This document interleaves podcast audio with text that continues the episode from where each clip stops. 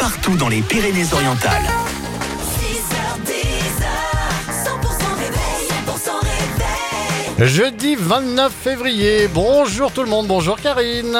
Salut à toutes et tous, il est 8h, bienvenue dans ce dernier jour de février sur 100%, on a Dwalipa qui arrive.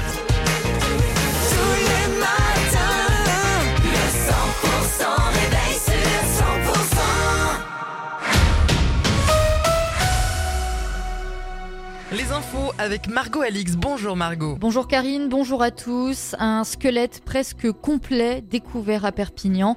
Cette macabre découverte a été faite en fin de semaine dernière près de la prison et la personne décédée a pu être identifiée, Pauline Chalère. Oui, la dépouille a été découverte à l'état de squelette vendredi dernier près de la prison de Perpignan. D'après nos confrères d'Actu, les ossements auraient été découverts en bordure du quartier Mayol. Une enquête a été immédiatement ouverte pour recherche des causes de la mort confiée à la police nationale. De nombreux prélèvements ont été effectués et adressés à des laboratoires pour identifier le corps avec certitude, précise le parquet, qui n'a pas donné plus de précision pour l'instant sur l'identité de la victime.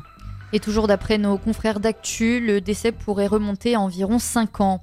Mobilisation des agriculteurs en Espagne, le mouvement se poursuit aujourd'hui et Vinci Autoroute a annoncé que la fermeture de l'autoroute A9 dans le sens France-Espagne est prolongée à la demande des autorités espagnoles et françaises. L'autoroute reste donc fermée aujourd'hui à la circulation entre le CAT et la frontière espagnole. Ils ont marché pour réclamer le retour de la ligne de bus C à Perpignan. Le collectif des usagers des bus Sankeo est descendu hier du Vernet et a marché jusqu'au siège de l'aglo à la gare. Une fois arrivés, les membres du collectif ont déposé leur pétition qui a dépassé les 1200 signatures. Retour sur la manifestation hier de l'association Train en tête. Et oui, l'association a manifesté devant la maison de la région Occitanie, Pyrénées-Méditerranée à Perpignan. Depuis près de 4 ans, l'association des usagers de la ligne SNCF Perpignan-Villefranche demande à la région le changement des horaires des trains du matin pour permettre aux salariés, étudiants et lycéens de, de commencer leur journée à 8h ou 9h. Car effectivement, eh bien, les trains arrivent en gare de Perpignan seulement 5 minutes avant 16h. Et pour Henrik Balaguer, président de l'association, un chiffre en particulier appuie cette demande. J'en veux le, nombre de passagers euh, qu'il y a dans les trains du matin, qui sont entre 30 et 50. Et euh, dans les trains du soir, on remonte entre 100, 160, enfin plutôt autour de 150 chaque jour, ce qui prouve qu'ils sont descendus en autocar. Or, notre association défend euh, le train pour les avantages du train. La sécurité, l'écologie, le confort euh, et, peut-être bien d'autres choses. Et justement, à la suite de cette manifestation, eh bien, les membres de l'association ont eu une réunion avec des élus régionaux et il a finalement été décidé qu'une enquête de satisfaction sera mise en place.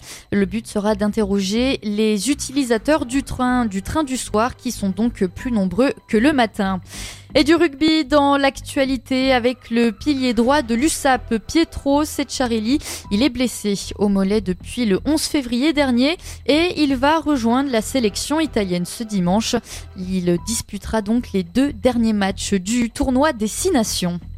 Le reste de l'actu avec vous Margot. L'inscription de l'IVG dans la Constitution a franchi hier son étape la plus délicate au Parlement, avec le vote largement favorable du Sénat, évacuant donc les derniers doutes entourant l'adoption définitive de cette réforme historique lors d'un congrès à Versailles convoqué dès lundi. Et malgré les réticences de certains sénateurs de la droite et du centre, majoritaires à la Chambre haute, eh bien l'hémicycle s'est prononcé en faveur d'une liberté garantie à l'interruption volontaire de grossesse et sans modifier le texte du gouvernement. C'est la fin de ce journal. On se retrouve tout de suite pour la météo des Pyrénées-Orientales.